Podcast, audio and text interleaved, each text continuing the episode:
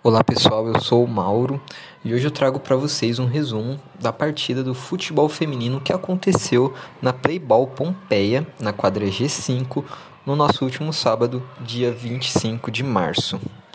A partida entre o Corinthians e o Feminicê foi uma partida muito pegada, com a jogadora de destaque da partida sendo a Bruna, camisa 98 do Corinthians, que anotou um belo gol de falta, garantindo a vitória do seu time.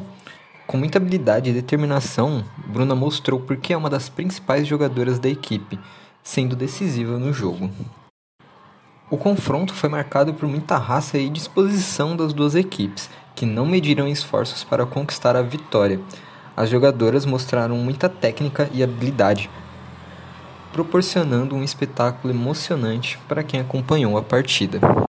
Com a vitória, o Corinthians segue firme na busca pelo título mostrando que tem um time forte e competitivo, capaz de vencer as principais adversárias.